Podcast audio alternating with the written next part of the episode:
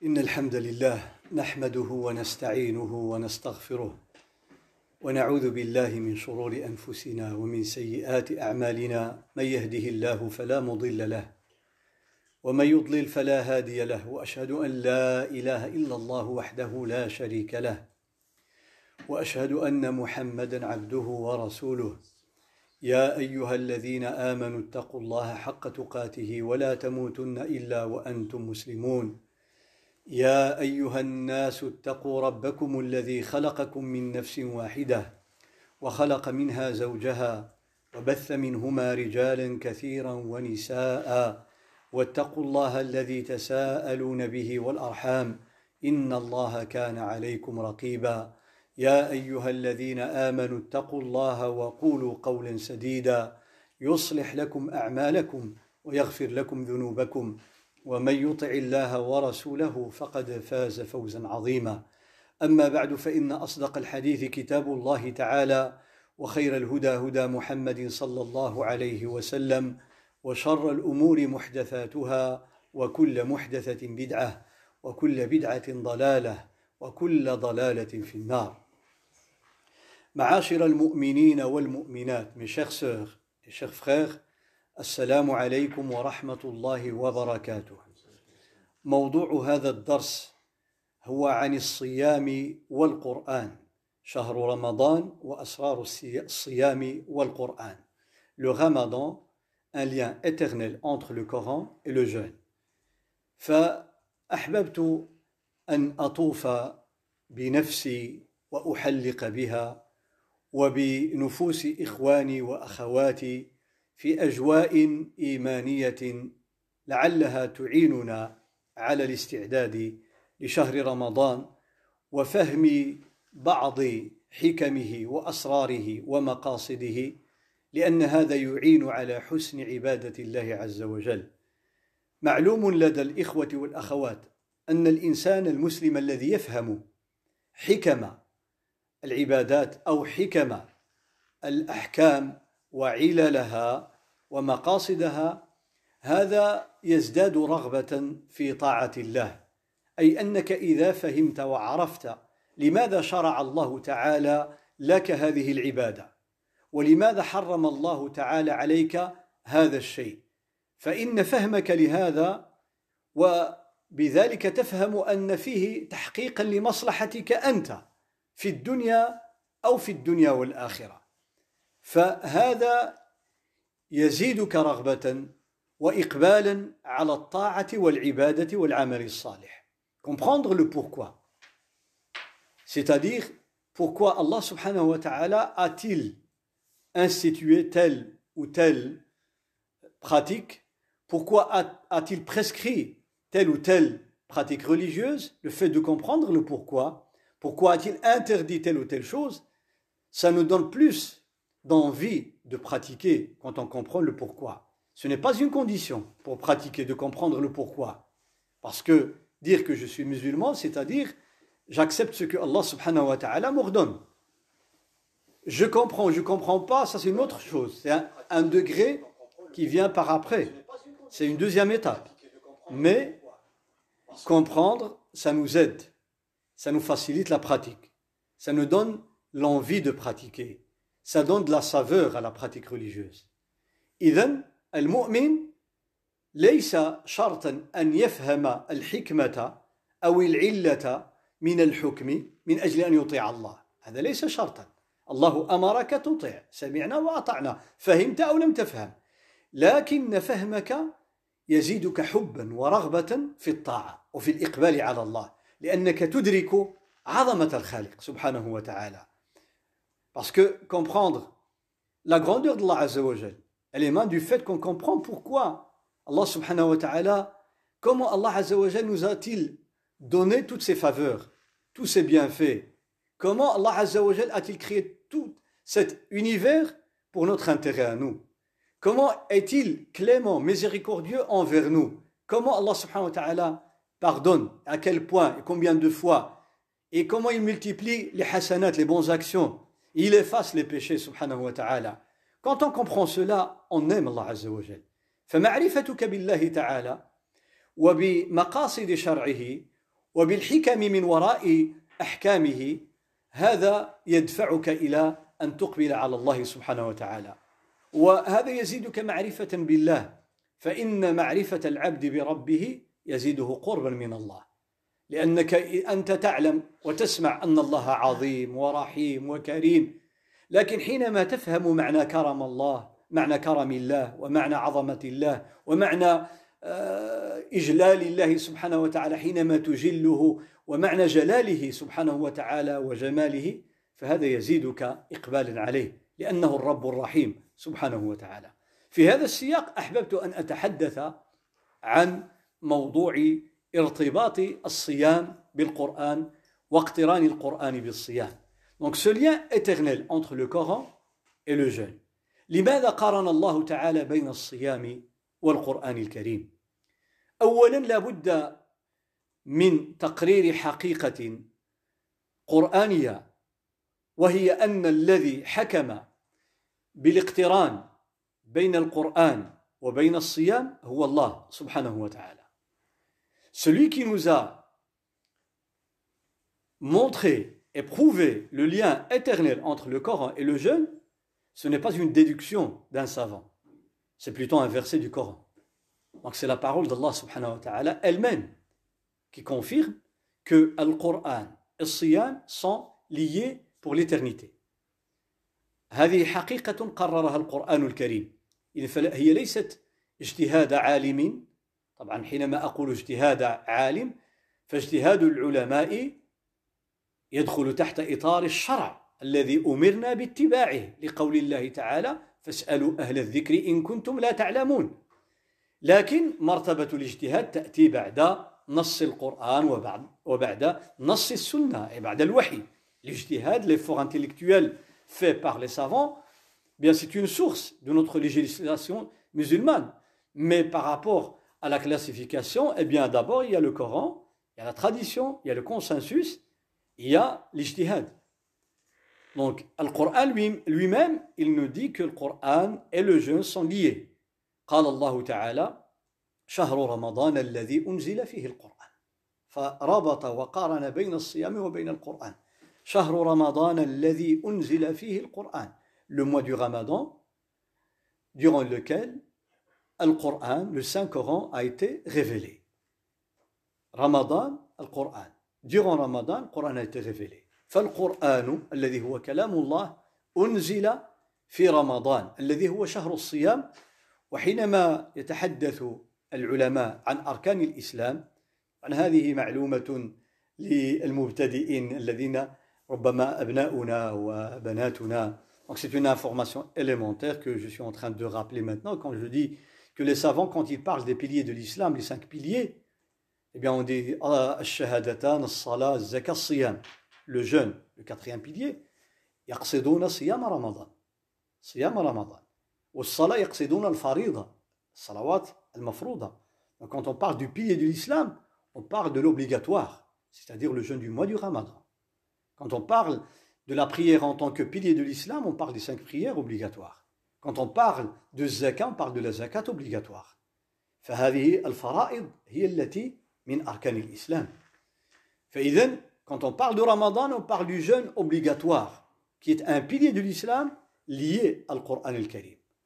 ولذلك العلماء كانوا يتحدثون عن أيهما شرف بالآخر هل رمضان صار شريفا بنزول القرآن فيه أم أن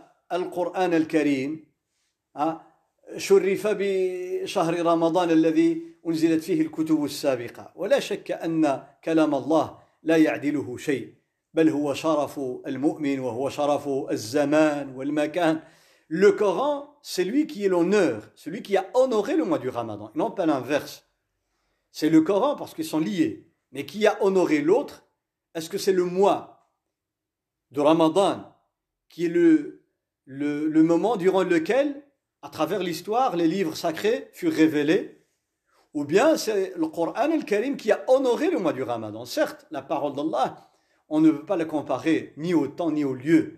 فكلام الله هو الذي شرف رمضان ولذلك قال الله تعالى ليبين شرف رمضان بماذا؟ قال شهر رمضان الذي شهر رمضان الذي أنزل فيه القرآن فالقرآن هو الذي شرف شهر رمضان ورمضان له شرف وله منزلة منذ أن خلق الله تعالى السماوات والأرض ولكن القرآن كلام الله وكلام الله صفة من صفاته سبحانه وتعالى. ولذلك هذا الاقتران لا بد أن نتدبره لأنك سترى أن ارتباط الصيام بالقرآن ابتداء من نزول القرآن ويستمر هذا الارتباط إلى يوم القيامة بل إلى أن يدخل العبد الجنة. Ce lien éternel, depuis la révélation du Coran, شهر رمضان الذي أنزل فيه القرآن, il va continuer dans notre vie jusqu'à la fin du monde, jusqu'à la résurrection, jusqu'à ce que chacun de nous ira au paradis, Inch'Allah subhanahu wa ta'ala. وأنبه على أمر في هذا السياق أن القرآن والصيام كلاهما سبب في الارتقاء Donc pour élever nos degrés, nos degrés déjà dans cette vie, par rapport à la purification de l'âme, par rapport à la foi, par rapport au bon comportement, par rapport à l'envie de pratiquer. فالارتقاء بالعبد في الطاعات في العبادات في تزكية النفس في تطهير القلب من أعظم أسباب هذا الارتقاء الصيام والقرآن الصيام والقرآن. معا. لأن القرآن ذكر بل هو أعظم الذكر كما يقول أهل العلم. Quand on parle de dhikr, l'évocation, Coran représente le meilleur dhikr. والصيام كما تعلمون امتناع وإمساك عن الطعام والشراب والشهوات. فالذي يمسك عن الطعام ويمسك عن الشراب ويمسك عن الشهوات ويكثر من ذكر الله هذا يتشبه بمن؟ ارتقاء tu essaies de ressembler aux anges les anges ne mangent pas donc de nature pas de boisson pas de nourriture pas de tentation et tout le temps toute leur vie en train de faire dhikr فلا يفترون عن ذكر الله لا ينقطعون الملائكة لا ينقطعون عن ذكر الله تعالى وهم لا يأكلون ولا يشربون ولا ولا يحتاجون إلى قضاء شهوة لأنهم لا يشتهون هذه الأمور هكذا جبلهم الله سبحانه وتعالى ولذلك استغرب سيدنا إبراهيم عليه السلام حينما قدم الطعام للملائكة ألا تأكلون خاف فأوجس منهم خيفة Il a eu peur. Il voit devant lui des hommes, voyageurs. Il leur dépose à manger. Ils ne veulent pas manger. Il a eu peur. Il se dit, tiens, un être humain mange, surtout un voyageur. هم مسافرون وهو يعلم ذلك. كما وقع لجبريل. لا يرى عليه أثر السفر ولا يعرفه منا أحد. الصحابة عرفوا أنه ليس من المدينة ولا من أهل المدينة. أي أنه جاء من بعيد ولكن لا يرى عليه أثر السفر.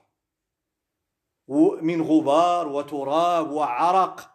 On ne voyait pas sur Jibril qui est venu sous forme humaine ni les traces du voyage comme la poussière comme par exemple la sueur hein, on voit même la fatigue. المسافر في الصحراء يرى عليه أثر السفر التعب والنصب من شدة الحر وطول المسافة وغبار الصحراء وهلم جرا Mais on ne voyait rien de tout cela. Sahaba se sont posé la question qui est cette personne?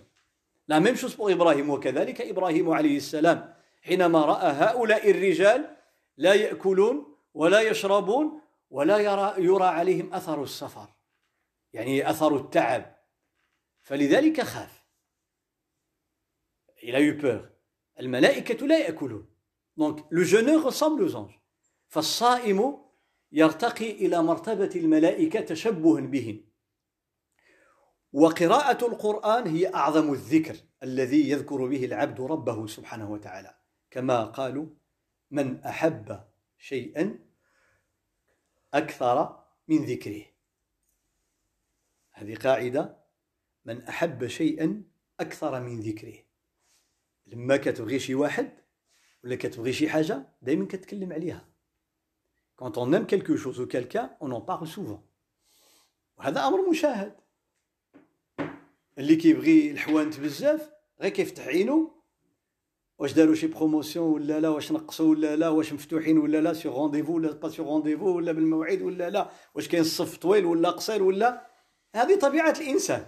من أحب شيئا أكثر من ذكره فالذي يحب الله يكثر من ذكر الله. وأعظم ذكر كلامه الذي اصطفاه الله سبحانه وتعالى. وجاء في الحديث عن النبي صلى الله عليه وسلم أن الله تعالى كتب لموسى التوراة بيده سبحانه وتعالى. La Torah, la parole d'Allah, elle a été écrite par Allah subhanahu wa ta'ala lui-même. Donc on ne connaît pas la façon, bien. لا نعرف كيف كتبها لأن هذا أمر غيبي لكن الله تعالى أخبر أنه كتبها بيده كما خلق آدم بيديه هذا شرف c'est un honneur pour la Torah. شرف للتوراة القرآن أنزل كلام يتلى يتلى فجبريل سمعه من الله فبلغه للنبي صلى الله عليه وسلم القرآن c'est la parole d'Allah qui a été transmise par l'intermédiaire de Jibril oralement. فجبريل قرأها وتلاها قراءة على النبي صلى الله عليه وسلم. وهذا شرف للقرآن الكريم. إذا حينما نريد أن نرتقي بأنفسنا فنجمع بين الصيام وبين وبين القرآن. وهذا يعطي الإنسان قوة. Quand on parle de la force. La vraie force c'est quoi? C'est la force de l'esprit de l'âme de la personnalité. القوة الحقيقية ليست قوة البدن ce n'est pas la force physique. هي قوة النفس ولذلك حين ترى الشخص الضعيف سبحان الله هذا أمر محسوس ترى الرجل النحيل القصير الكبير في السن لكن عزيمته عزيمة الجبال عجيب Des fois, tu vois la force d'une personne âgée, toute petite, de taille, maigre, mais subhanallah, face aux épreuves, il a une force incroyable. أمام الابتلاءات أمام المصائب. يمرض فتسأله كيف حالك؟ يقول لك إحنا في يد الله في الرحمة الله. يموت له شي واحد تقول له إنا لله وإنا إليه راجعون. Quand il perd quelqu'un لله ما أخذ وله ما أعطى وكل شيء عنده بأجل مسمى. يقول لك إحنا فين ماشيين؟ ماشيين عند الله سبحانه وتعالى. راجعين عند الله سبحانه وتعالى. ماشيين عند الرحمن الرحيم سبحانه وتعالى. قوة عجيبة قوة عجيبة. لماذا هي قوة النفس طبعا قوة النفس تكون جانب منها هبة من الله Donc il y a un côté dans la force de la personnalité et de l'esprit qui vient d'Allah subhanahu wa ta'ala, une donation. هناك جانب بالإيمان واليقين. Il y a un côté qu'on travaille grâce à la foi. الإيمان يزيد النفس قوة. والصيام والقرآن من أعظم أسباب قوة النفس. Acquérir la force. القرآن الكريم le jeûne. وشوف النبي صلى الله عليه وسلم كيف نبه على ذلك. حينما كان يصوم quand il أحيانا كان يصوم ما هو معروف بصيام الوصال. Faisait ce qu'on, ce qu'on appelle صيام الوصال. كان صلى الله عليه وسلم يصوم أياما متتالية متتابعة دون إفطار لا في المغرب ولا في وقت السحر. لا يأكل لا تمر ولا يشرب ماء يظل صائما اليومين والثلاثة والأربعة والخمسة والستة أيام وأكثر من ذلك صلى الله عليه وسلم On, appelle, on parle de siyam al-wisal, un siyam continu, un jeûne continu que pratiquait le prophète sallallahu alayhi wa sallam. Il jeûnait 2, 3, 4, 5, 6, 7 jours et même plus sans rien manger. Ni à l'heure de la rupture, Maghrib, le coucher du soleil, ni au dernier repas de la nuit qu'on appelle sahur. Il ne mangeait pas une miette, pas une miette, sallallahu alayhi wa sallam. فالصحابة أرادوا أن يتبعوه في ذلك رضي الله عنهم comme Sahaba, ils observaient tout ce que faisait le prophète sallallahu alayhi wa sallam et tout ce qu'il disait. Et ils essayaient de le suivre et de faire la même chose. Par amour pour le prophète alayhi wa sallam, et c'est lui le messager. Donc il est iswa, un modèle, uswa, qudwa. وبما أن النبي صلى الله عليه وسلم هو أسوة وإسوة لنا لقد كان لكم في رسول الله إسوة حسنة أسوة حسنة نتأسى به فالصحابة رضي الله عنهم كانوا يتأسون به فينظرون إليه regardez ce qu'il faisait comment il priait comment il jeûnait comment il voyageait comment il mangeait فيراقبون أعماله وأفعاله وأقواله وأحواله. صلى الله عليه وسلم. ودائما أذكر بأن نحن اطلعنا على أفعاله. صلى الله عليه وسلم. إحنا كنعرفوا الأفعال ديالو منقولة إلينا السنة. وقرأنا أقواله ونقرأها. Nous aujourd'hui donc après la mort du prophète sallallahu alayhi wa sallam après la génération de Sahaba qui l'ont côtoyé. Les musulmans pouvaient apprendre les dires du prophète sallallahu alayhi wa sallam les actions du prophète sallallahu alayhi wa sallam, mais les états du prophète alayhi wa sallam, il fallait les vivre. La seule génération qui a eu cette chance, ce sont les sahaba. الأقوال وصلتنا والأفعال وصلتنا les approbations التقريرات أي إذا رأى شيء صلى الله عليه وسلم فسكت هذا يكون من الشرع هذا وصلنا لكن أحواله عليه الصلاة والسلام. أحواله حين كان يتكلم حالة عاشها الصحابة وهم ينظرون إلى وجهه وإلى نظراته صلى الله عليه وسلم. Le fait de regarder le prophète صلى الله عليه وسلم. ولا شك أن نور النبوة كان يملأ حياتهم la lumière de la prophétie remplissait Médine.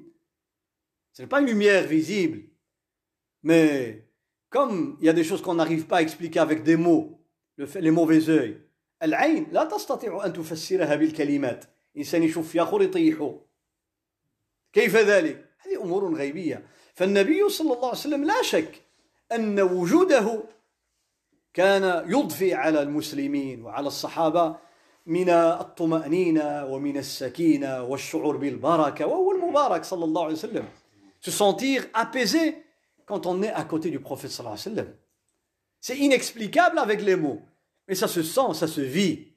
انت لما كتجلس قدام شي واحد ها انسان مؤمن وانسان كتحس بالراحه ان جلست مع الصالحين تشعر بالراحه quand tu es assis avec des gens pieux. Certainement. لأن مجالس الصالحين اذا قرئ فيها القران أو ذكر فيها الله تنزل الملائكه كما اخبر النبي صلى الله عليه وسلم عن ذلك وأنا دائما عجبتني الكلمة الإمام النووي. ها كيقول إذا كان الإنسان مأمور بالدعاء إذا سمع الديك كيصح لأن الملائكة تنزل. الديك لما كيصح يغوت مع الفجر لأن كيشوف الملائكة. يقول لك نستفيد من هذا أن نزول الصالحين ولا مجالسة الصالحين هي فرصة لأن تدعو الله تعالى. شوف يعني استنباط عجيب. الإمام النووي رحمه الله هذا الرجل الصالح العالم محقق المذهب الشافعي ومحرر المذهب الشافعي ومدقق المذهب الشافعي. c'est une référence dans l'école الشافعي en premier sinon c'est une référence en islam الإمام النووي رحمه الله شرح صحيح مسلم. Il explique il a fait un commentaire صحيح مسلم euh, arrivé au hadith dans lequel le صلى الله عليه وسلم dit que quand vous entendez les cris d'un coq ça veut dire il, il a vu les anges l'heure de le Alors l'imam Nawawi il dit, il dit, le coq il voit des créatures pieuses. Hein Eh bien, ça veut dire que nous, si on est assis avec des gens pieux, c'est une occasion pour faire le dua. شوف يعني استنباط عجيب رحمه الله فإذا الإنسان الذي يصوم هو يرتقي فالنبي صلى الله عليه وسلم il dit à الصحابة qui voulaient l'imiter et le suivre أرادوا أن يصوموا وأن يواصلوا قالوا يا رسول الله إنك تواصل أي نراك تواصل on voit que tu fais un jeûne continu. قال إنكم لستم كهيئتي في رواية لستم مثلي vous n'êtes pas comme moi. ما هو الفرق قال لهم أنتم ماشي بحالي إني ويشرح هذا إني هذه هذه إن لما كتجي بعد حكم مثلا هذا حرام إنه كذا وكذا. هذا حلال إنه يسموها إن التعليلية. يعني كتشرح لك علاش. ها elle explique لو بوركوا اذا الرسول صلى الله عليه وسلم قال إنني غادي يشرح لنا علاش. هو ماشي بحالنا. قال إنني أبيت عند ربي يطعمني ويسقين il dit parce que moi je passe. Hein, je passe la nuit auprès de mon Seigneur. C'est lui qui me donne à boire et à manger. ولا يتصور انه يطعمه اطعاما حقيقيا محسوسا لأنه لو كان كيأكل بصح ويشرب بصح معناه ماشي صايم أمر طبيعي غادي يصبر ست أيام وشهر وعشر سنين وعشرين سنة إذن ما هو الفضل الفضل أنه لا يأكل شيئا وهو يواصل لكن بقوة وهبها الله تعالى للنبي صلى الله عليه وسلم C'est une force spirituelle qu'Allah lui a donnée. Quand il dit Allah me nourrit, il me donne à boire, ce n'est pas de la, de la vraie boisson. Sinon, il serait pas en, état de jeûne. Donc, il n'y aurait pas de différence avec nous quand on mange à l'heure de Maghreb. Mais c'est la force qu'Allah lui a donnée. C'est tout à fait le contraire de ce qu'on on pourrait imaginer. Ne pas manger, ça affaiblit le corps. Lui, il ne mange pas, il est plus fort. Hein? الصائم يضعف الصوم بدنه والنبي صلى الله عليه وسلم يزيده الصوم قوة سبحان الله لأنه ارتقى إلى أعلى الدرجات في في الإيمان وفي قوة النفس صلى الله عليه وسلم. لذلك قال إنكم لستم كهيئتي إني أبيت عند ربي يطعمني ويسقين. والواحد منا يشعر بهذا حينما يكون صائما حتى وإن تعب بدنه ولكن نفسه تكون أقوى. Pendant Ramadan on a plus de force. لو وضعوا بين يديك أجمل طعام وألذ طعام وأحلى طعام في رمضان في نهار رمضان وقيل لك كل لن تأكل hein? si on dépose devant toi le meilleur plat que tu, tu préfères sur terre pendant une journée de Ramadan tu ne mangeras pas même si tu es tout seul وأنت بعيد عن الأنظار من أين أتت هذه القوة؟ من قوة الصيام هو ارتقاء بالإنسان ولذلك سبحان الله الصيام هذه القوة قوة النفس اللي ياخذها الإنسان الصائم. إذا أضاف إليها قراءة القرآن avec le jeûne il y a la récitation du Coran سنكتشف أن هناك سرا آخر حينما نجمع بين الأمر وهو سر الإخلاص. الإخلاص c'est un point commun entre le jeûne et la récitation du Coran حتى قال بعض العلماء قال لك علاش الصيام بالخصوص مع القرآن الله سبحانه وتعالى يقول في الحديث الصحيح كل عمل ابن آدم فهو له إلا الصيام فإنه لي وأنا أجزي به الحسنة بعشر أمثالها معنى الصيام لا يعلم أحد جزاءه إلا الله Personne ne connaît la récompense du jeûne. Personne. لماذا؟ قال لك لأن المنافقين في عهد النبي صلى الله عليه وسلم كانوا يأتون يصلون صلاة الجماعة في المسجد فيراهم المسلمون. ويحجون مع النبي صلى الله عليه وسلم فيراهم المسلمون. ويخرجون الصدقات والزكاة ويراهم المسلمون. لكن بالنسبة للصيام بالنسبة للصيام إنسان يصوم ويأكل في بيته لا يراه أحد. يعني في الدار يأكلوا كيأكلوا رمضان. هما لأنهم لا يؤمنون لا بالقرآن ولا بالنبي صلى الله عليه وسلم.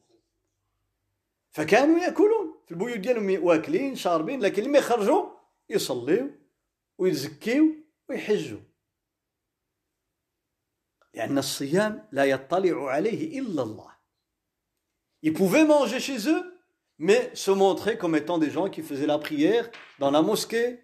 Ils allaient au pèlerinage avec le prophète sallallahu alayhi wa sallam. Ils donnaient la zakat, la sadaqat. Pourquoi Parce qu'on les voyait. Quelque chose de visible. Mais le jeûne n'est pas visible. أما الصوم فلا يراه أحد. من الذي يطلع عليك هل أنت صائم أم مفطر؟ لا أحد إلا الله سبحانه وتعالى. لذلك كانت قوة الصيام مع القرآن الكريم. وطبعا الحديث عن الصيام مع القرآن هو حديث عن القرآن الكريم في في الليل في قيام الليل. Quand on parle du jeûne avec le Coran, on parle du Coran récité pendant la prière de la nuit. الحديث عن الصيام مع القرآن القرآن الذي يقرأ بالليل في القيام والناس نائمون لأن قراءة القرآن في صلاة الجماعة أنت ظاهر وحتى الأحاديث جاءت في قيام الليل في قيام الليل La personne ne te voit. Même tes enfants, dans leur lit. بدليل أن النبي صلى الله عليه وسلم حينما تحدث عن الصيام والقرآن قال الصيام والقرآن مع بعضهم يشفعان للعبد يوم القيامة. Ils vont intercéder pour toi يوم القيامة. الصيام والقرآن اليا éternel. هذا يوم القيامة. يشفعان للعبد يوم القيامة.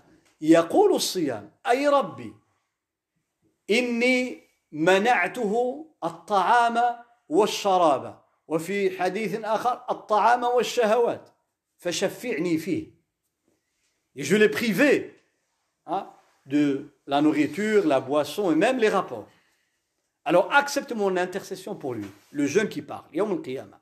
ويقول القرآن وهذا هو الشاهد أي ربي إني منعته النوم بالليل. قراءة ديال القرآن بالليل لما كيكونوا الناس ناعسين فلا يراك أحد إلا الله. Et je l'ai privé de sommeil. Donc là on parle du Coran récité la nuit, non pas le jour. فالحديث عن الصيام والقرآن صيام نهار رمضان وقراءة القرآن بالليل والناس نيام وخاصة في رمضان الذي تقام فيه التراويح في المساجد ثم قد يضيف الإنسان في بيته ما يضيف ولكن خلال العام كله الناس نائمون أو أكثرهم فالذي يقوم بالقرآن في الليل فسيجد هذه الشفاعة يوم القيامة Donc on parle de ce lien éternel. الصيام والقرآن يرتقيان بالعبد ويرافقان العبد في الدنيا ويرافقانه في الجنة وقبل دخول الجنة. Avant de rentrer au paradis on verra le, القرآن et الصيام جاء في حديث حسن أخرجه الإمام أحمد وابن ماجه في سننه. وقد حسنه الإمام البوصيري رحمه الله أو البوصيري رحمه الله. في مصباح الزجاجة. حسن هذا الحديث وحسنه الشيخ الألباني كذلك. Dans ce hadith, subhanallah, يقول النبي صلى الله عليه وسلم ويتحدث عن القرآن. كيف يشفع يوم القيامة؟ قال إذا خرج العبد أو إذا انشق القبر عن العبد. شوف يعني اللحظات الحرجة. Quand les tombes vont s'ouvrir au jour de la résurrection. Que les gens vont être ressuscités يخرج الناس من القبور. أول ما يخرج العبد سبحان الله هنيئا لك سيدي. أول ما يخرج العبد سبحان الله une fois qu'il sort de la tombe يلا يفتح عينه يجد أمامه رجلا شاحب اللون صفر. بحال اللي ما نعس فيه مزيان وتعبان. Premier regard, quand il va sortir de la tombe, il devant lui un homme pâle. فيقول له المسلم من أنت؟ Qui es-tu فيقول له لا تعرف ألا تعرفني؟ قال لا. قال أنا القرآن. Le Coran. يجيب الله تعالى في صورة رجل. Sous forme d'un أنا القرآن الذي منعتك النوم. Je t'ai empêché, je t'ai privé de sommeil. منعتك من النوم. كنت كتقرأ بالليل وتصلي بالليل. هيا أنا موجود.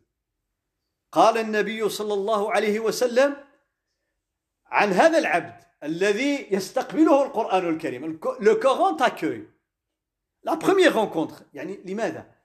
ليؤنسك. يوم القيامة يوم أهوال. الناس كلهم نفسي نفسي. Le monde criera ah il y a pas y a pas à se rappeler pour soi. نفسي نفسي فيحتاج الإنسان إلى ما يطمئنه.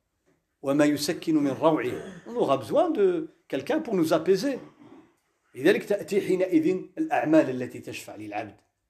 Les bonnes actions viendront. C'est maintenant qu'il faut les préparer. Prépare, qu'est-ce que je dois faire pour que le jour où je vais être ressuscité, la première chose que je vais trouver devant moi pour m'apaiser? Avant le jugement. منها رجل معلق قلبه معلق بالمساجد.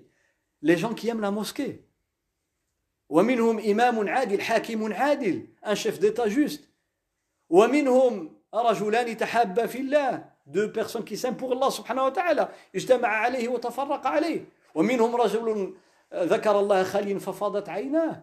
Quelqu'un qui a la piété quand il seul quand seul quand il est loin des regards. Et qui a, qui, qui a des larmes aux yeux au moment où il se rappelle Allah subhanahu wa ta'ala ورجل دعته امرأة ذات منصب وجمال فقال إني أخاف الله quelqu'un qui a été tenté par une tentation, par une femme belle, etc. Il dit non, je crains Allah subhanahu wa ta'ala. ورجل تصدق بصدقة فأخفاها حتى لا تعلم شماله ما أنفقت يمينه quelqu'un qui donne des sadaqat en cachette كل هؤلاء والتاجر الصدوق un bon commerçant honnête et sérieux il sera en dessous de l'ombre d'Allah subhanahu wa ta'ala, l'ombre du trône d'Allah. On aura tous besoin d'être apaisés. نحتاج إلى هذه إلى هذا التطمين يوم القيامة. من أين يأتي؟ يأتي بالأعمال الصالحة والإيمان. لا خوف عليهم ولا هم يحزنون. ألا إن أولياء الله لا خوف عليهم ولا هم يحزنون. باش لأنهم أولياء الله سبحانه وتعالى. ومنهم صاحب القرآن. Quelqu'un qui a mémorisé le Coran الكريم qui récitait le Coran qui priait avec le Coran. حتى الذي كان يصلي بالقرآن بما يعرف من القرآن فيجده رجلا شاحب اللون أمامه ينتظره عند قبره il t'attendra devant ta tombe يوم القيامة يقول النبي صلى الله عليه وسلم عن هذا عن صاحب القرآن الذي كان يصلي بالقرآن بالليل بالليل والناس نيام قال فيؤتى الخلد بيمينه والملك بشماله ويلبس تاج الوقار ويكسى والداه حلتين تقو لا تقوم لهم الدنيا لهم الدنيا.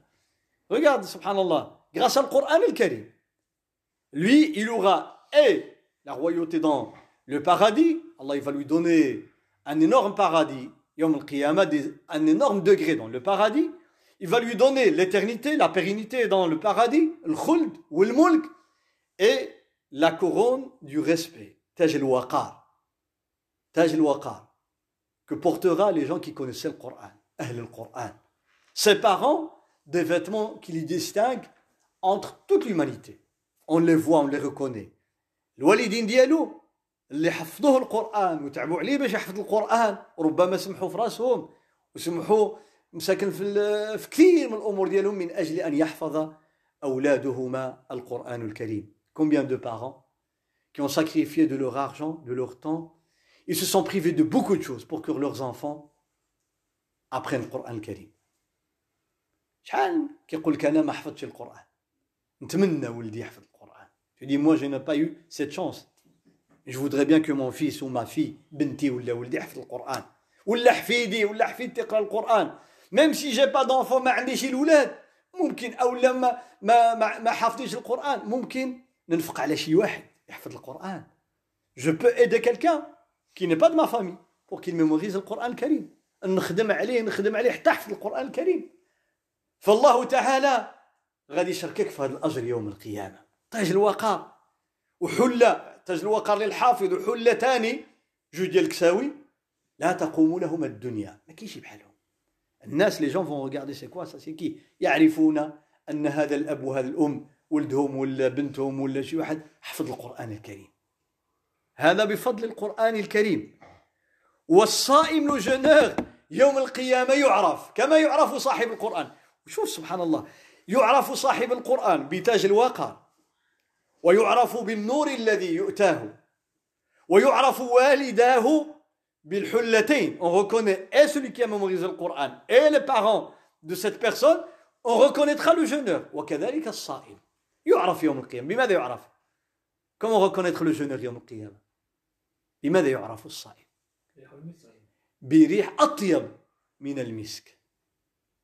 برائحة هي أطيب عند الله من ريح المسك.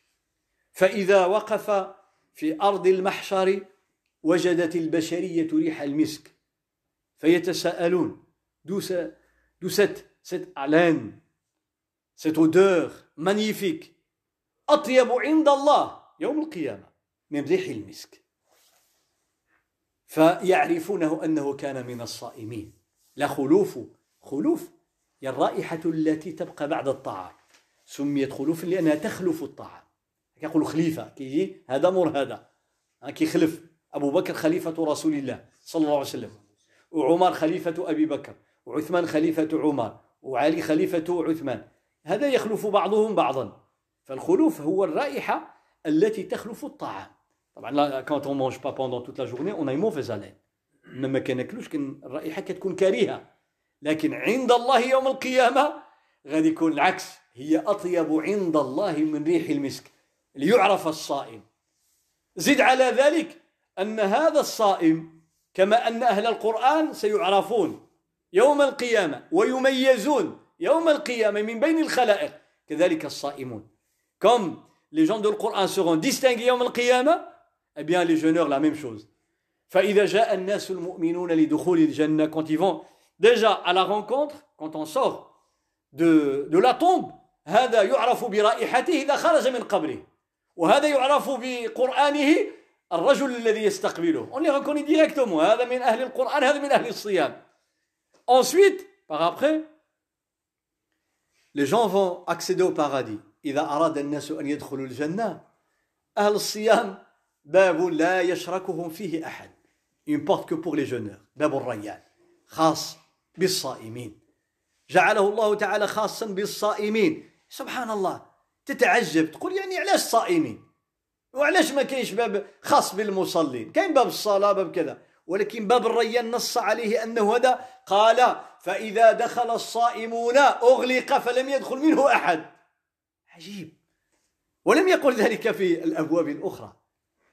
La porte des jeûneurs Rayyan une fois les jeûneurs vont accéder au paradis va être fermée seuls les jeûneurs peuvent accéder au paradis via cette porte وهذا يدل على فضل الصيام مع القرآن الكريم. هذا فضل الصيام بوحده فإذا اجتمع مع القرآن الكريم لذلك رمضان كان أعظم فرصة ديال العمر شهر رمضان.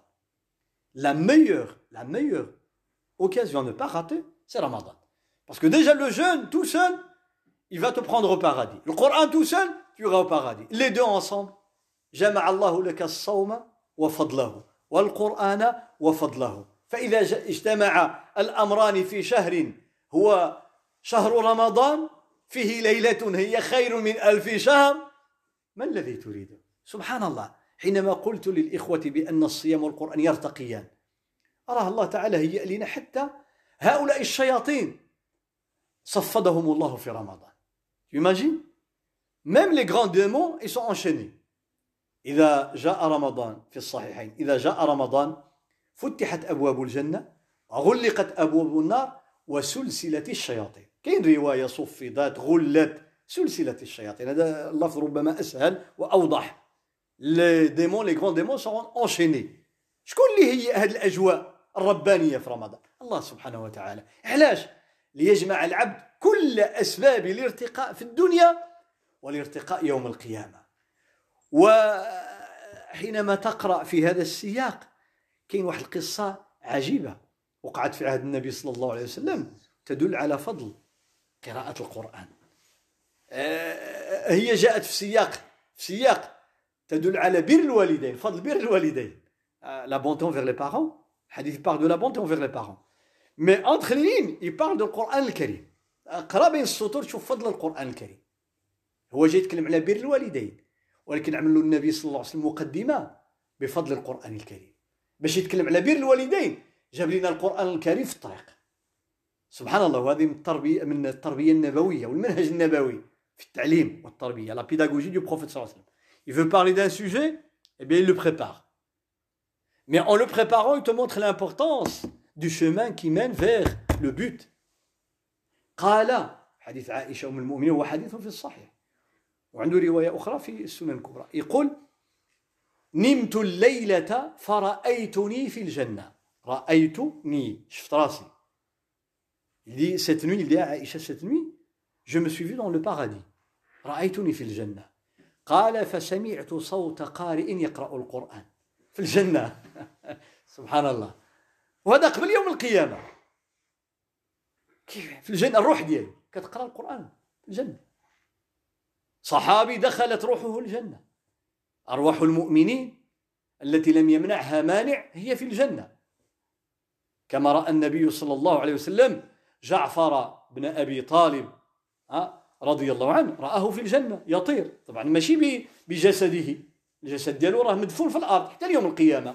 لكن رأى روحه. Les âmes des déjà au paradis. S'il n'y a pas d'empêchement bien sûr إذا لم يوجد مانع كالدين ونحوه. فالنبي صلى الله عليه وسلم il nous dit que j'ai vu un jeune dans le paradis en train j'ai entendu sa voix en train de lire le Coran. يقرأ القرآن في الجنة قبل يوم القيامة. عجيب. شكون هو؟ حارثة بن النعمان. Un jeune qui s'appelle حارثة بن النعمان يقرأ القرآن في الجنة. يقرأ القرآن في الجنة. معناه هذا فضل عظيم لقارئ القرآن. يمكنش هذا الإنسان هذا حارثة بن النعمان ما كانش كيقرأ القرآن في الدنيا وكان ينعس على القرآن القرآن. كان يحب القرآن.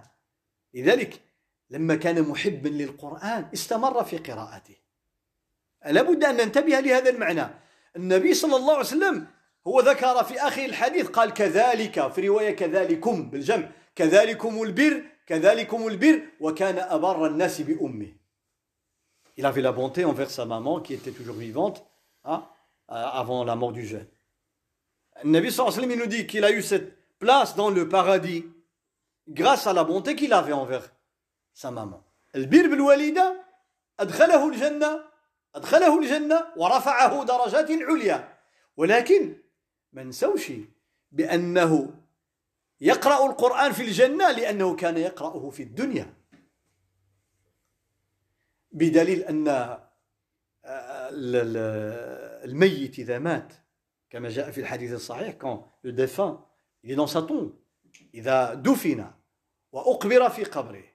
المؤمن المؤمن لما يجوا الملائكة les deux anges viendront lui poser des questions تصور إليه الشمس عند الغروب الشمس قريب تغرب غادي يشوفها في القبر ديالو il va voir comme un écran dans la tombe il va voir le soleil vers la fin de la journée c'est-à-dire presque au moment du coucher فيقول يقول خلوني نصلي خلوني نصلي laissez-moi je veux prier avant le coucher. بغيت نصلي قبل ما تغيب الشمس يقول له نام نام نعس دور دور يا بلو بريير ما بقاتش الصلاه ما بقاتش الصلاه باغي يصلي واش هذا اللي باغي يصلي قبل كان كان ما كيصليش هو اذا ما كانش يصلي في الدنيا غيصلي في القبر La tombe, c'est pas quelqu'un qui, quelqu'un qui n'aimait pas la prière ou qui ne faisait pas la prière, il va pas prier dans la tombe, il va pas vouloir prier dans la tombe, c'est trop tard لأن دزتران كيف كيقولوا وإنما هذا كان من المحبين للصلاة شحال د الناس هنا دي جون que tu vois ici à la mosquée مساكن الظهر ah, quand on pouvait venir à la mosquée avant avant le avant la pandémie الناس كتجي تصلي الصبح والظهر والعصر والمغرب والعشاء الصيف والشتاء مساكن en hiver au printemps en automne ils sont toujours à la mosquée toujours à la mosquée. Et des fois ils sont dehors devant la mosquée ils attendent. بعض المرات ربما يجي بكري يبقى يتسنى باش يدخل الجامع حريص على بيت الله حريص على بيت الله. Il a passé 10 ans 20 ans 30 ans 40 ans 50 ans 60 ans à faire la prière. 50 60 70 سنة هو كيصلي يحب محافظ على الصلاة مسكين. صار جزء من الحياة ديالو fait partie de sa vie la prière هذا لا شك لما يدخل القبر.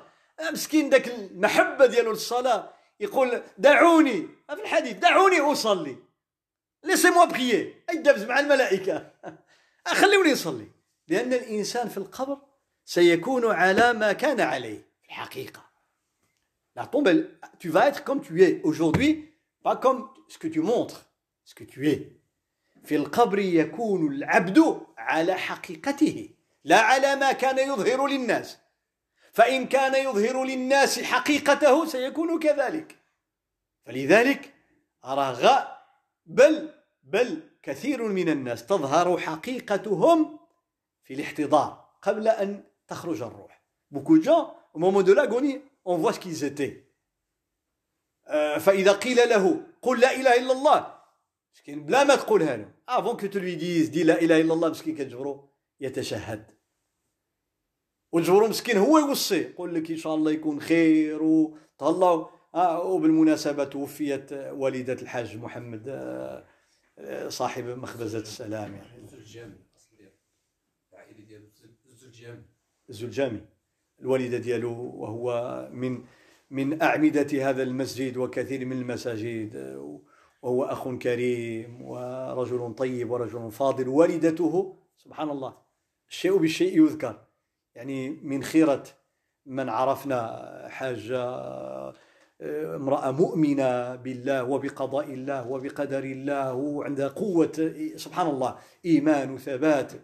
ولا إله إلا الله لا إله إلا الله البارح توفيت.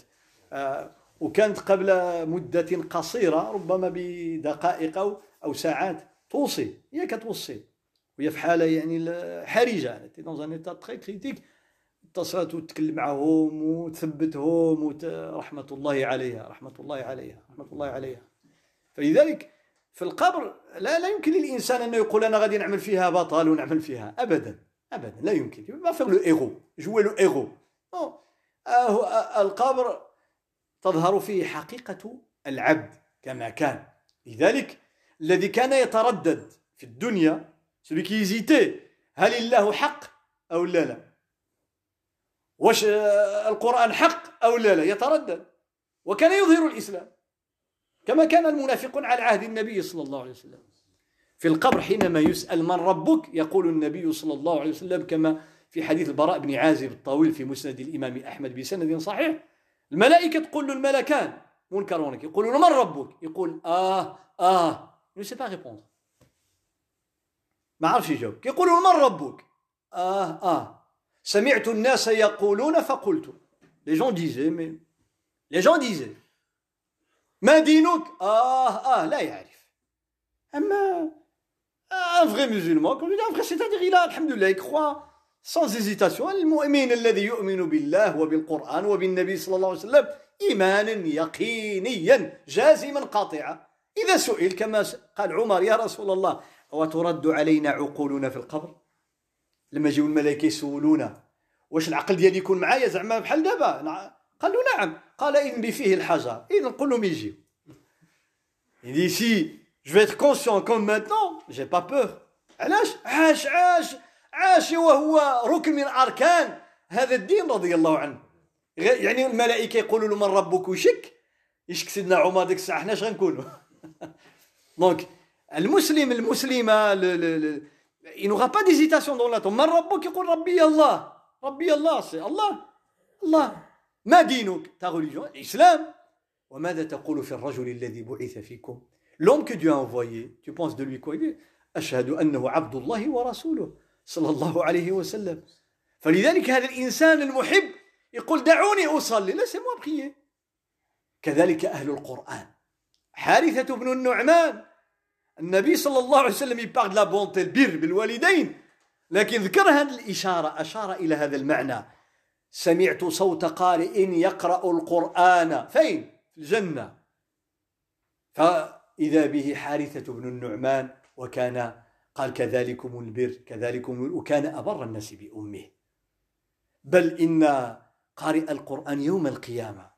Comme on parle du jeune ah, tu vas t'envoler dans le paradis la même chose pour le Coran الكريم كما أن الصيام يدخلك من باب خاص بالصائمين القرآن يوم القيامة شوف يقال لقارئ القرآن quelqu'un qui connaissait le Coran dans le paradis.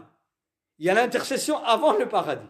الشفاعة هذه قبل دخول الجنة إن كاين شفاعة قبل دخول الجنة وكاين شفاعة داخل الجنة لرفع الدرجات Il y a l'intercession avant le paradis, avant de rentrer, de, de, gagner le paradis. Mais il y a une intercession dans le paradis pour gagner plus de degrés. فالقرآن يقال لصاحبه اقرأ وارتقي ورتل كما كنت ترتل في الدنيا معنى أن هكذا كان ماشي واحد يعني ما عمر فتح كتاب الله ولا شي واحد ما عمر صلى ولا شي واحد ما عمره صام يجي يقول لك يمكن يوم القيامة. هذا هذا ماشي عبث وماشي لعب. وإنما قال رتل. هذه كلمة النبي صلى الله عليه وسلم دقيقة. رتل كما كنت ترتل في الدنيا. Récite dans le paradis. Comme tu récitais dans la vie d'ici-bas la même manière. وجاء في حديث اللي ذكرت لكم أنه حديث حسن. هذا أو ترتيلا. اقرأ على حسب داكشي اللي كان كيقرأ.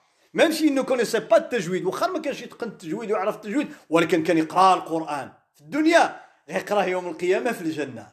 فإن منزلتك عند آخر آية تقرأها. Tu imagines? Hein, l'ascenseur.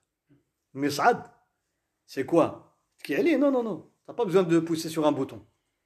لا تضغط زرا. وإنما تقرأ آية.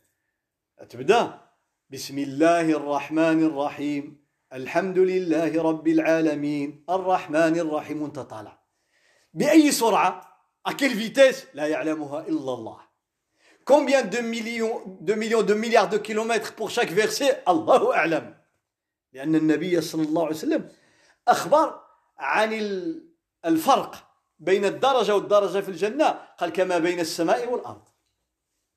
بين درجة ودرجة entre deux degrés dans le paradis la distance équivalente entre les cieux et la terre. تصور انت هذا القارئ آية واحدة فين غادي يطلع والثانية والثالثة حتى يكمل 6000 آه وشحال 6200 و36 وكاين المهم بين 214 236 العلماء اختلفوا أهل القران في العد العد المكي والمدني والكوفي الى اخره طبعا لما نقولوا لا ديفيرجونس entre العلماء par rapport au nombre de versets ce n'est pas qu'il y a plus de versets ou moins de versets non c'était juste où mettre le numéro hein? par exemple Yassine والقرآن الحكيم Yassine tout court on va considérer ça comme un verset ou bien une partie du verset ها واش نحسبوها آية ولا جزء آية فالخلاف فين غادي ننزلوا الرقم ماشي في الكلمات. الكلمات هذه متواترة عن النبي صلى الله عليه وسلم. هي قرآن قطعا ويقينا لم يتغير منها حرف.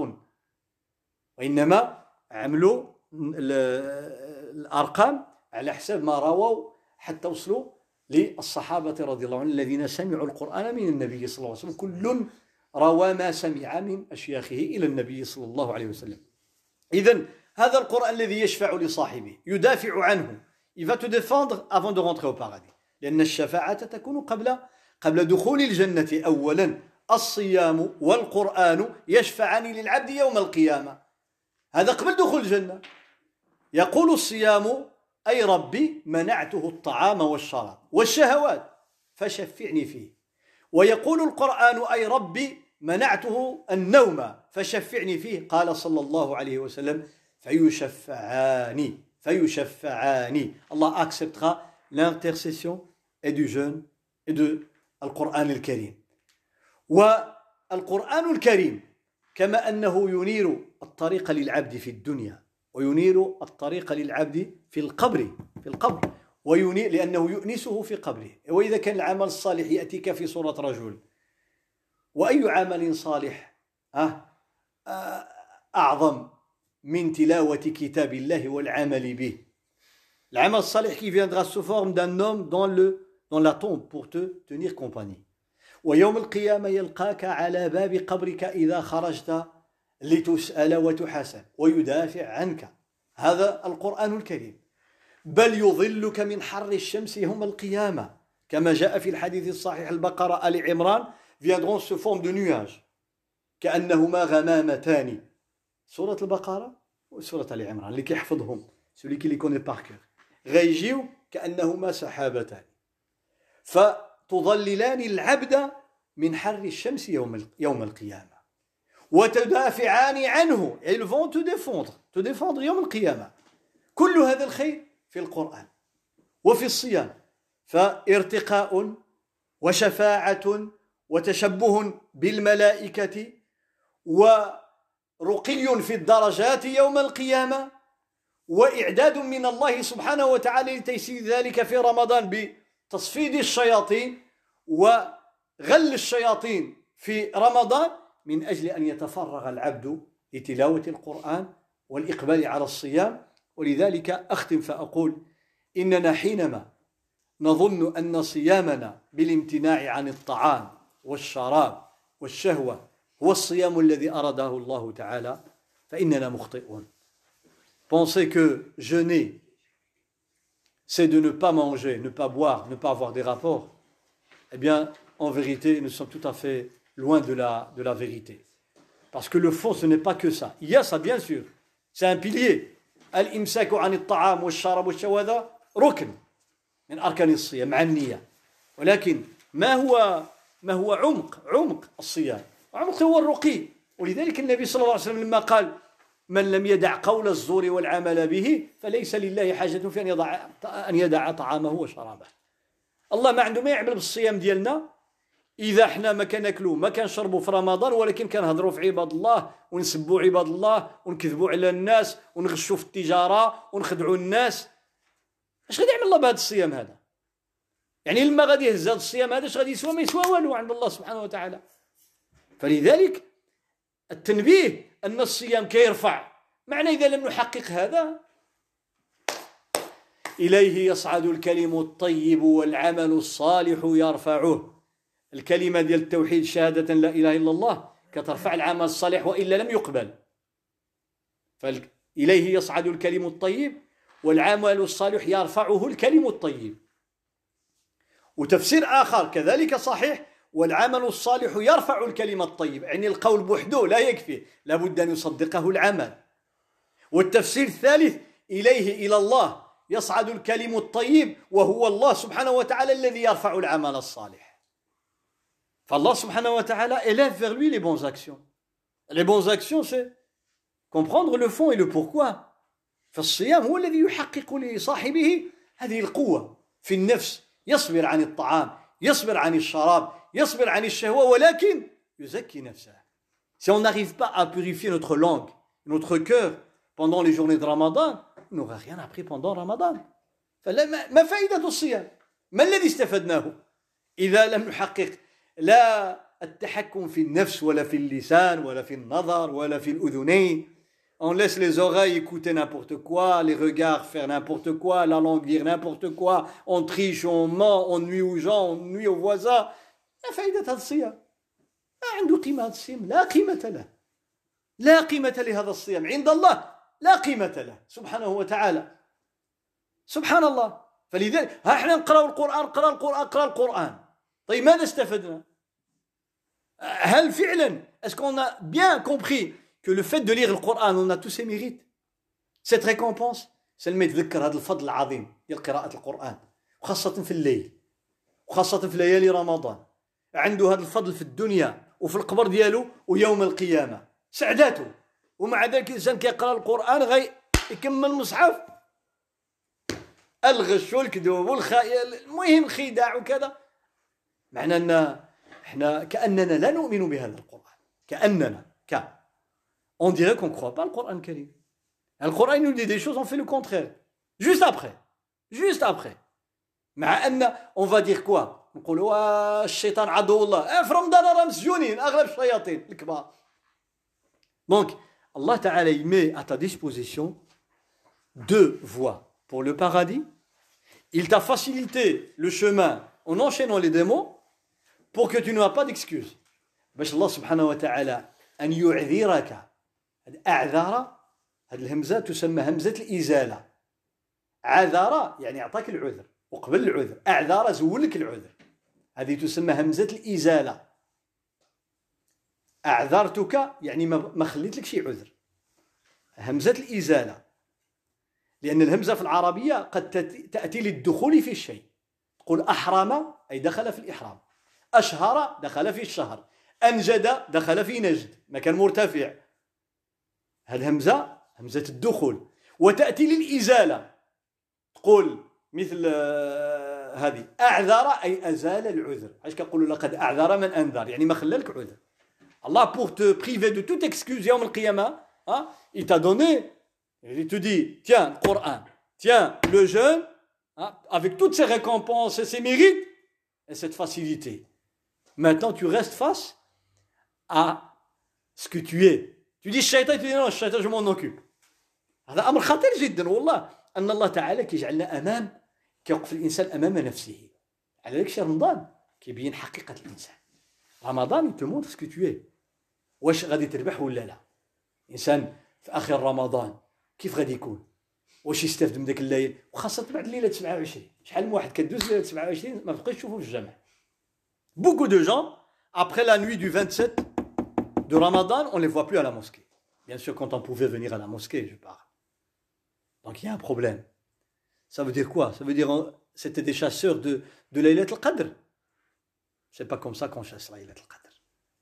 يعني كان زعما كيلعب كشكش مع الله تعالى كيقول أنا غادي نتسنى الليلة 27 بعد السلام عليكم ورحمه الله هذه من سوء من سوء فهمه للدين العكس المحب كيبكي ما كرهش علاش Vous avez remarqué que les gens qui aiment Ramadan, الناس اللي كيحبوا رمضان ويحبوا القران ويحبوا بيت الله آخر يوم رمضان كذا كان 29 كيقول لك يا ربي غدا ما يكونش العيد. نزيدوا واحد النهار. والله on entend chez les frères chez les sœurs ils disent يا رب que après le 29e jour de Ramadan, on aura encore un jour à jeûner, le 30e jour de Ramadan. On ne veut pas quitter Ramadan. C'est كيحزن انه يفارق رمضان لأنك تحب. كيفاش النهار 27 انت كتسنى السكسو والقوامل وتبارك الله والخير غدا ما تشوفوش في الجامع. واش هذا؟ هذا هو رمضان هذا هو الإقبال على الله والإقبال على لذلك الله تعالى ما خلاناش شي عذر. قال لك تقول لي لا راه الشيطان عدو. ولا قال لك الشيطان أنا نتكلف به. أنا مصفد هاد الشياطين أنا جمعتهم. الكبار جمعتهم. ايوا وري لي الهمة ديالك. montre-moi ها ta force فلذلك كأنه سبحان الله خلاك أمام الحقيقة. لذلك الإنسان الصائم وقارئ القرآن لا يمكن إلا أن يقودهما هذا العمل الصالح اللي هو الصيام القرآن إلا إلى معرفة الله والإقبال على الله. Pourquoi dans le paradis tu vas lire le Coran? C'est la nature de l'être humain. D'aimer أنت تكثر من ذكر الله. وتتشبه بالملائكة المقربين. علاش؟ لأن هذه هي الفطرة. c'est la nature de l'être humain لأن الفطرة ديال الإنسان الفطرة إذا خليناها مع الإنسان بعيد عن الشياطين والمؤثرات غادي يرجع لله الرسول صلى الله عليه وسلم قال في الحديث القدسي خلقت عبادي حنفاء. حنفاء. يعني موحدين. فاجتالتهم الشياطين. Chaque être humain est né, est né hein, sur la voie de l'unicité. Mais c'est shaitan qui nous égare. الشيطان هو اللي كيبعد الانسان عن توحيد الله سبحانه وتعالى معنى ان الصيام والقران كيرجعوا بنا للفطره on se remet الفطره الصيام tu ressembles aux anges. القران tu chaque fois tu évoques الله سبحانه وتعالى qui t'a créé هذا إقرار بالله تعالى وبتوحيد الله تعالى وبأن الله تعالى هو الله المعبود سبحانه وتعالى بحق. لما تصوم وتقرا القرآن.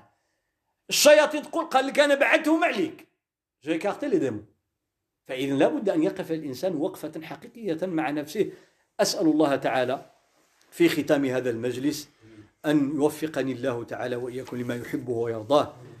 وأن يغفر الذنوب ويستر العيوب ويصلح الأحوال ويصلح الذرية ويبارك في العمر وفي العمل وفي الأهل يا رب العالمين. اللهم احفظ بلدنا وسائر بلاد المسلمين واحفظ مجتمعنا هذا يا رب العالمين. اللهم ارفع عنا البلاء يا أرحم الراحمين. اللهم إنا نسألك بأسمائك الحسنى وصفاتك العلى ونلجأ إليك ونرفع أيدينا بين يديك متضرعين خاشعين خاضعين لعظمتك ولجبروتك وكبريائك يا عظيم. نسألك اللهم يا رب العالمين يا من نواصي الخلق كلها بيدك يا رب العالمين. نسألك اللهم ولا يعجزك شيء في الأرض ولا في السماء أن ترفع هذا الوباء. اللهم ارفع هذا الوباء. اللهم ارفع هذا الوباء. اللهم ارفع هذا الوباء يا رب العالمين. اللهم أنت أعلم بنا من أنفسنا وأنت أحكم الحاكمين. اللهم الطف بنا يا رب العالمين. اللهم ارحمنا فإنك بنا راحم. ولا تعذبنا فإنك علينا قادر. يا قدير يا ودود نسألك اللهم أن ترفع البلاء عن عبادك وعن بلادك وعن أرضك يا رب العالمين. اللهم اجعل غدنا قريبا خيرا من يومنا. اللهم يا رب العالمين ارفع عنا هذا الامتحان وهذا البلاء فإن ضعفاء يا أرحم الراحمين. ويا رب العالمين أسأل الله تعالى لمن طلب الدعاء أن يحقق الله تعالى رجاءه ويجيب دعوته ويعطيه سؤله.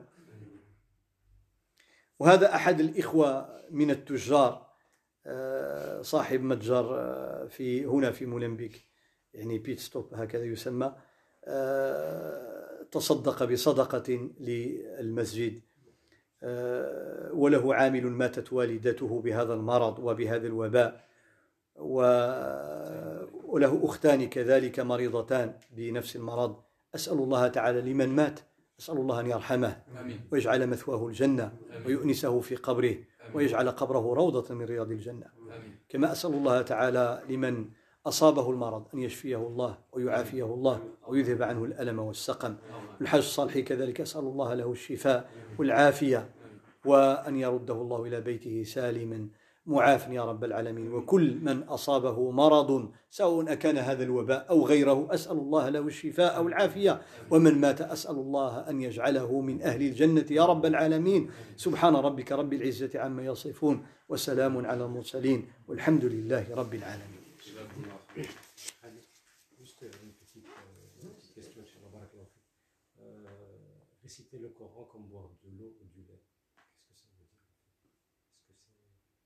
Ça veut dire Réciter, viendra un jour, les gens vont réciter le Coran comme, comme qu'ils de. Ça veut dire, c'est la rapidité euh, dans la lecture, au point où on ne sait même pas ce qu'on dit.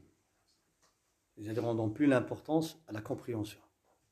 Lire le Coran, comme si on buvait du lait ou de l'eau, c'est-à-dire on le lit avec une grande vitesse, alors que tartil, le terme tartil, c'est d'aller mot après mot et phrase après phrase et verset après verset. On sait très bien que le prophète sallallahu alayhi wa sallam récitait, quand il récitait le Coran, il récitait un verset puis s'arrêter. À à la fin de chaque verset. كان صلى الله عليه وسلم كانت قراءته متأنية يقرأ الآية فيقف عند رأس الآية على ذلك الصحابة عرفوا فين هي الآية فين كيوقف الحمد وحتى آه، أم المؤمنين وصفت قراءته قالت يقرأ الحمد لله رب العالمين. يمدها مدا. الرحمن الرحيم. يقف على رأس أي في آخر كل آية. لكن بالنسبة للمراجعة ولا كتكون أسرع. ولذلك علماء التجويد بينوا مراتب القراءة الحذر والتجويد والترتيل إلى آخره. دونك ولكن ما يوصلش الإنسان إلى مرحلة أنه يخلط الحروف ويأكل الحروف وكذا. Donc ne pas confondre les lettres et les mots, etc. Ça, c'est pas une, une façon de lire le Coran, une façon correcte. La Bouddha, on peut aller vite, mais dans... Parce qu'il y a lire le Coran. Pour la méditation, on va tout doucement. Le lire pour réviser, on va un peu plus vite. Hein? Donc il y a, ça dépend de, donc de, de l'objectif. Mais dans tous les cas, on ne peut pas lire le Coran avec, à une vitesse où on ne sait même pas ce qu'on dit, on confond les lettres, ou bien même la lettre elle est mal prononcée. حسب يعني حاجة الإنسان وحسب حال الإنسان والغرض. فحينما يراجع القرآن لا شك أن من يراجع القرآن في الحفظ يحتاج إلى سرعة حتى يتمه وإلا استغرق فيه مدة طويلة. ولكن من يقرأ القرآن من أجل فقط الأجر باغي يقرأ الأجر كيمشي بالتي عليه يقرأ بمهل. ولكن من أسرع في القراءة كل العلماء متفقون على أنه لا يجوز له أن يخلط بين الحروف أو الكلمات أو أن يخرج الحرف عن عن صفاته. يعني أنه يقرأ الحرف بطريقة بحيث آه، يعني يكون فيه خطأ في في مخرج الحرف وصفات الحرف وغير ذلك؟ يعني أنه يهمل آه، آه، حق الحرف وحق الكلمة. لابد يعتنوا الحرف. يعني الهمزة مرققة رققها. جريتي ولا ما جريتيش؟ القاف مفخم فخمو جريتي ولا ما جريتيش؟ ما تجي تقول آ. هذه ما كاينش آ في العربية. أ مرققة. ال- ال- الطاء مفخمة في العربية. يجي تقول الطاء تقولها التاء. آه، جبت حرف آخر. لذلك يعني ولو تزرب يعني تحافظ على الحروف وعلى الكلمات. وصلى الله وسلم على محمد وصحبه. سبحانك اللهم وبحمدك أشهد أن لا إله إلا أنت أستغفرك وأتوب إليك. جزاكم الله خيرا. الله. C'est les drones qui